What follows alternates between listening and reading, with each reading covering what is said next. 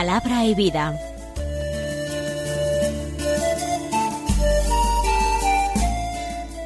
Con el padre Manuel Horta, desde Sevilla.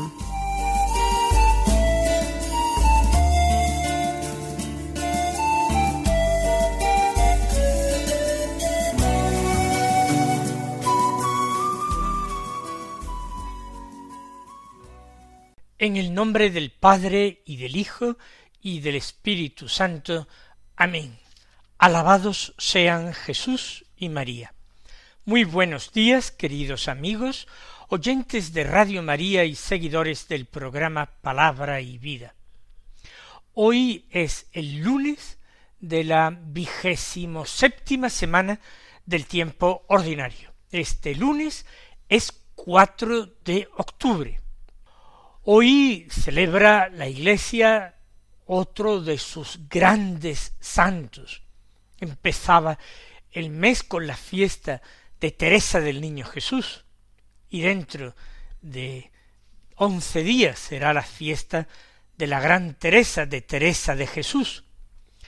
Y no son los únicos fundadores que hay este mes, porque también celebraremos el día seis la fiesta de San Bruno, pero Francisco de Asís no es solamente uno de los grandes santos de la Iglesia, sino uno de los que resulta más simpático y actual.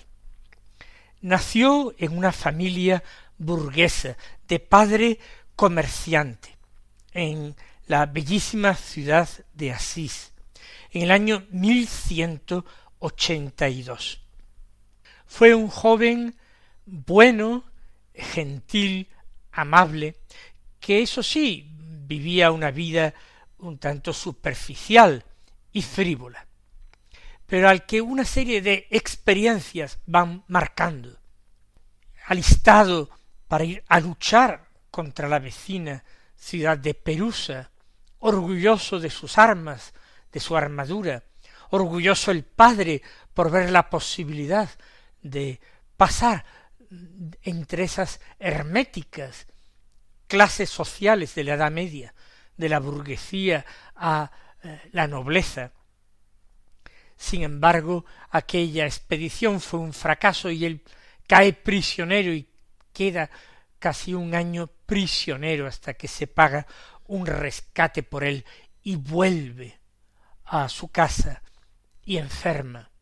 Una vez eh, recuperado, hay otra posibilidad de partir, alistado a las órdenes de el ejército imperial.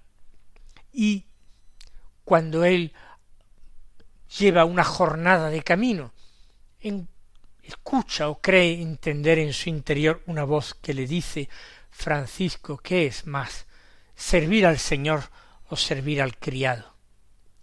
Y decepcionado viendo que en definitiva estaba siguiendo a criados, da media vuelta, eh, vuelve las riendas de su caballo y regresa a así siendo tachado de cobarde. Tiene lugar el encuentro con el leproso, o mejor dicho, con los leprosos.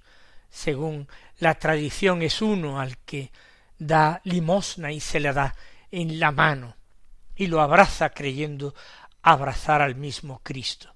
Entonces es cuando decide entregar su vida a Cristo, tal como escucha en los santos evangelios, el total pobreza, alineándose con los pobres. Se dedica en un primer momento a reconstruir ermitas, porque escucha de una imagen de Cristo en la ermita de San Damián, una llamada perentoria Francisco reconstruye mi iglesia que está en ruinas. El Señor hacía referencia a la iglesia con mayúsculas, pero él lo entiende de la ermita de San Damián. Luego reconstruirá dos ermitas más, cada vez más acompañado por compañeros, por Bernardo que lo sigue pronto, y Gil y tantos otros, León, etcétera, que se van sumando a este impulso renovador. Incluso una joven de la nobleza, Clara, Clara de Asís, que será consagrada por Francisco una noche en que ella logra escapar de su casa y conducida luego a un monasterio de benedictinas para quedarse allí aguardando la voluntad de Dios, que Francisco le encontrase un lugar para habitar. Encontrará este lugar precisamente en San Damián, la primera de las ermitas que él había reconstruido con sus propias manos. Un viaje a Roma con sus compañeros le confirma en ese modo de vida que el Señor le había revelado. Y de allí, de Roma, partirán con júbilo al mundo para anunciar el Evangelio, anunciarlo con su vida pobre, con su testimonio ejemplar, anunciándolo con su ingenuidad, con sus canciones.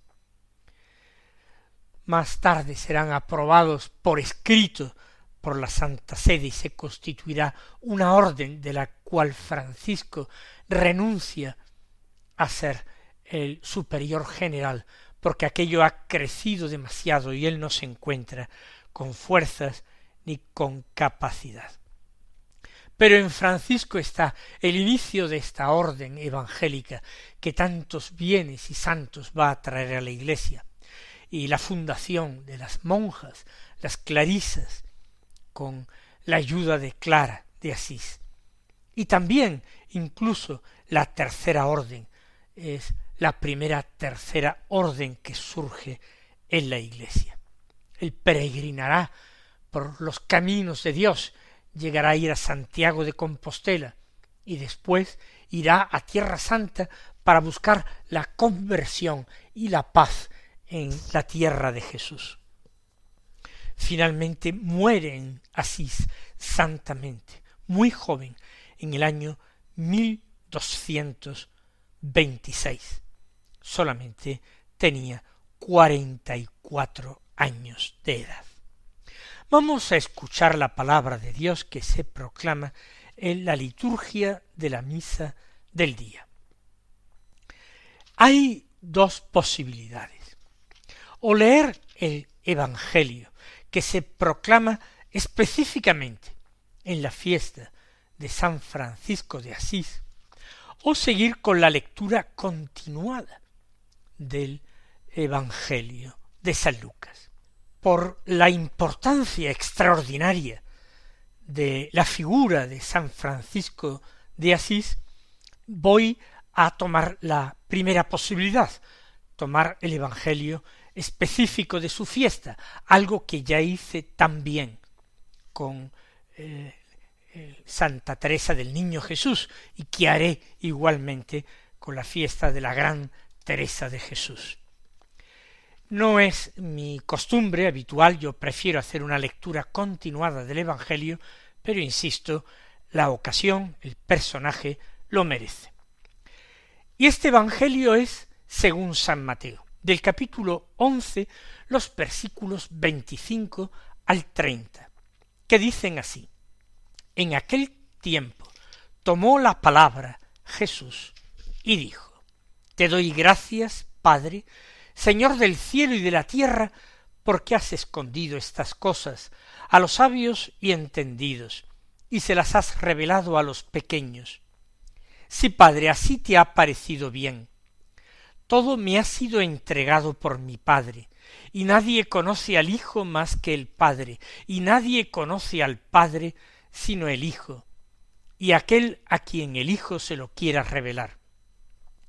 Venid a mí todos los que estáis cansados y agobiados, y yo os aliviaré. Tomad mi yugo sobre vosotros, y aprended de mí, que soy manso y humilde de corazón, y encontraréis descanso para vuestras almas, porque mi yugo es llevadero y mi carga ligera. Se trata de una enseñanza preciosa, riquísima de Jesús es un evangelio que se lee, además de lectura continuada en otras fiestas de otros santos. En la primera parte se nos contiene esa efusión del corazón de Jesús que da gracias al Padre y revela en voz alta a sus discípulos precisamente lo que lleva en su corazón.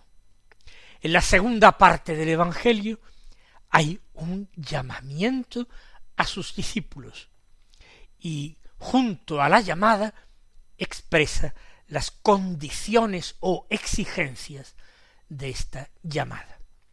Vamos a detenernos en ambas partes del Evangelio. En la primera viene la acción de gracias de Jesús, la oración al Padre que realiza en voz alta para que pudiera ser escuchada y conocida por sus discípulos. Te doy gracias, Padre, Señor del cielo y de la tierra. Eh, Jesús da gracias al Padre. Tiene muchos motivos para hacerlo, desde su humanidad y también desde su divinidad, porque Él es el Hijo eterno engendrado por el Padre desde la eternidad. Da gracias y le llama Padre, Señor del cielo y de la tierra. Son dos títulos diferentes. Como Dios, como segunda persona de la Trinidad, le llama Padre. Acabo de decir, es el Hijo engendrado por el Padre desde la eternidad. Y eso crea una relación única, especialísima y única con el Padre. Mientras que el título Señor del cielo y de la tierra lo aplica el Señor como hombre que es, desde su humanidad, contempla en el Padre al Señor del universo, de todo lo que existe, de lo visible y lo invisible, del cielo y de la tierra. ¿Y por qué da gracias? ¿Por qué has escondido estas cosas a los sabios y entendidos? ¿Cuáles son las cosas que el Padre ha escondido a los sabios de este mundo? Si vamos al Evangelio de San Mateo y tomamos el capítulo once desde el principio, veremos que Jesús está empezando a revelar el misterio del reino. A partir de la figura de Juan Bautista, él ha hecho un gran elogio de su primo, a quien ha calificado como el último de los profetas, eh, el precursor, aquel que estaba anunciado ya por Isaías. Después ha criticado Jesús a la generación de su tiempo, una generación que compara a niños sentados en la plaza, que, que gritan pero no actúan, y esta generación que además juzga y condena a Jesús diciendo que él es un comilón y un borracho amigo de publicanos y pecadores. Y por último Jesús amenaza a dos de las ciudades que están a orillas del lago de Genesaret, Corozaín y Bethsaida, porque no han creído en él a pesar de la cantidad de milagros que se han hecho en ellas. Si examinamos todo esto, vemos que no parece una revelación extraordinaria, algo particularmente eh, llamativo. Sin embargo, cuando Jesús dice te doy gracias porque has escondido estas cosas. Se está refiriendo a todo lo que Él está mostrando con su enseñanza. Porque todas las palabras de Jesús y todas sus obras, sus gestos, sus hechos, son revelación del Padre. Él llegará a decir en el cuarto Evangelio, quien me ha visto a mí, ha visto al Padre. ¿Cómo es que tú me dices que muéstranos al Padre nos basta. No, Felipe, quien me ha visto a mí, ha visto al Padre. Jesús da gracias porque Dios se ha dignado a bajarse hasta los hombres para hablarles de una manera en que no lo había hecho jamás. Claro que había hablado a los hombres, había hablado a Moisés, pero lo había hablado en medio de nubarrones y la tormenta y truenos y relámpagos amenazadores. Dios no había querido mostrar su rostro. Por eso Moisés y tantos otros santos del Antiguo Testamento habían anhelado eh, grandemente contemplar el rostro de Dios, porque lo que se desvelaba de este rostro era poco para sus grandes deseos. Ahora, en Jesús, el Padre está descubriendo su rostro y su corazón, está revelando ese inmenso amor por los hombres, está revelando lo que Él espera de los hombres. Y estas cosas no la entienden los sabios y entendidos, no la entienden aquellos maestros de la ley que tienen su corazón hinchado por la soberbia y tratan de dar lecciones hasta el mismo Mesías. Personas que conocen de memoria la ley, pero no guardan esta ley, porque olvidan lo fundamental de ella, olvidan el amor y la compasión, olvidan la humildad y la pequeñez como Dios escoge siempre a los pequeños, a los humildes, a los pobres, a los que no cuentan. Ellos han olvidado esto, lo recuerdan a nivel teórico, pero no lo practican. Y Jesús da gracias por ello, porque el Padre no sólo con las palabras de Jesús, sino también con esta comprensión que de los misterios del reino tienen los pequeños y los humildes, están mostrando que su preferencia está en ellos. Se las has revelado las cosas del reino a los pequeños, las has ocultado a los sabios y entendidos. Y así vemos que entre los discípulos de Jesús no hay muchas personas importantes.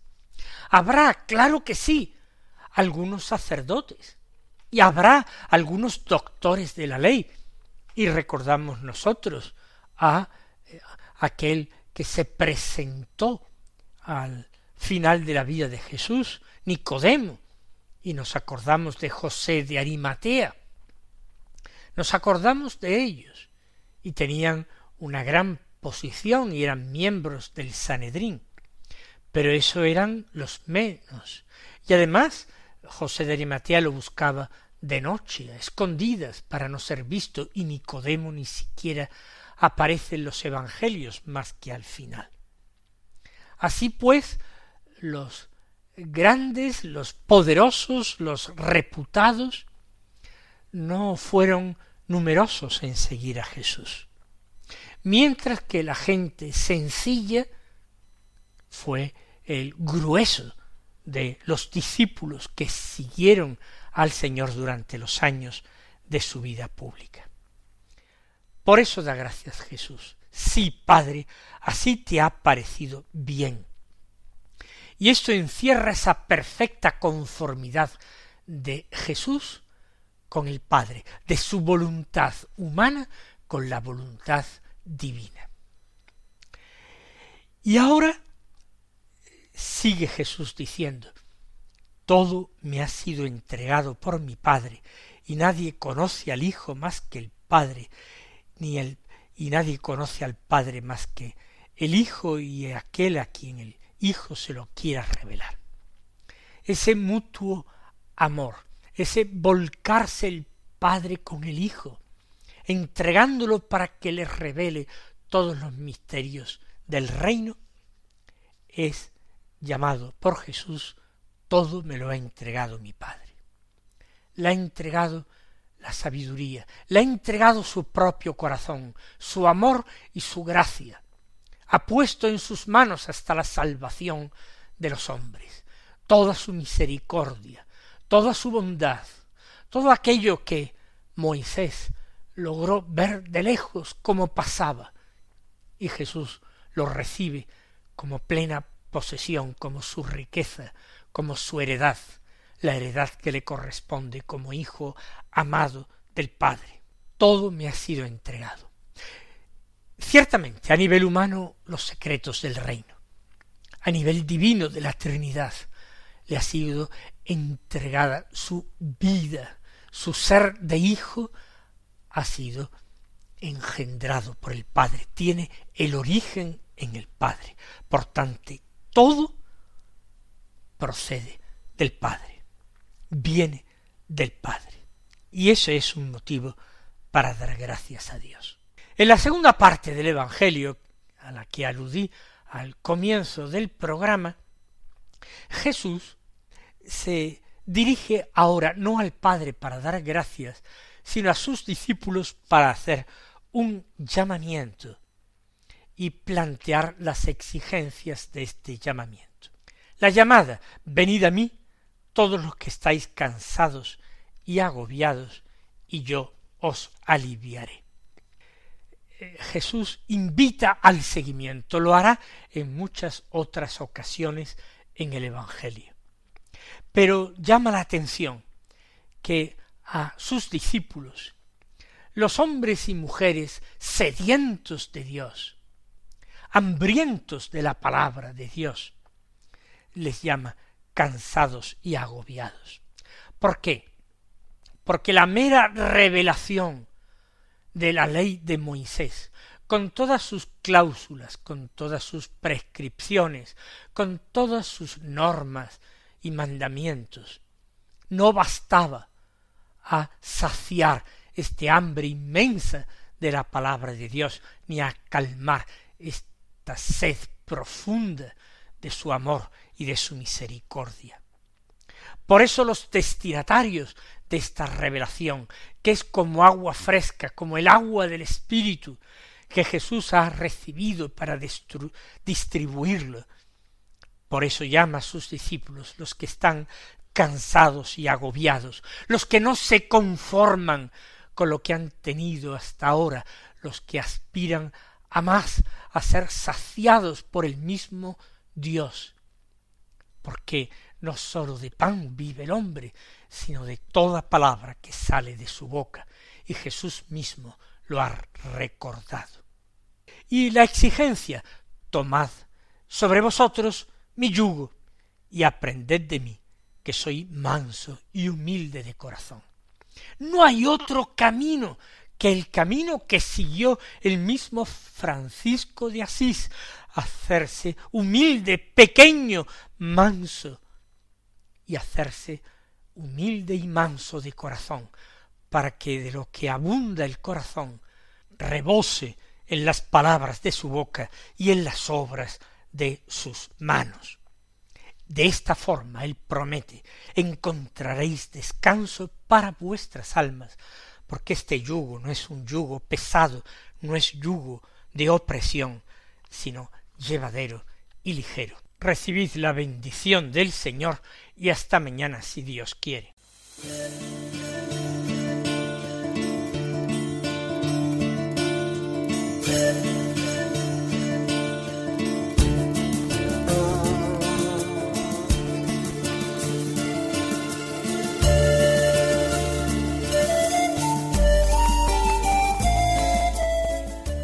Concluye Palabra y Vida, un programa dirigido desde Sevilla por el Padre Manuel Horta.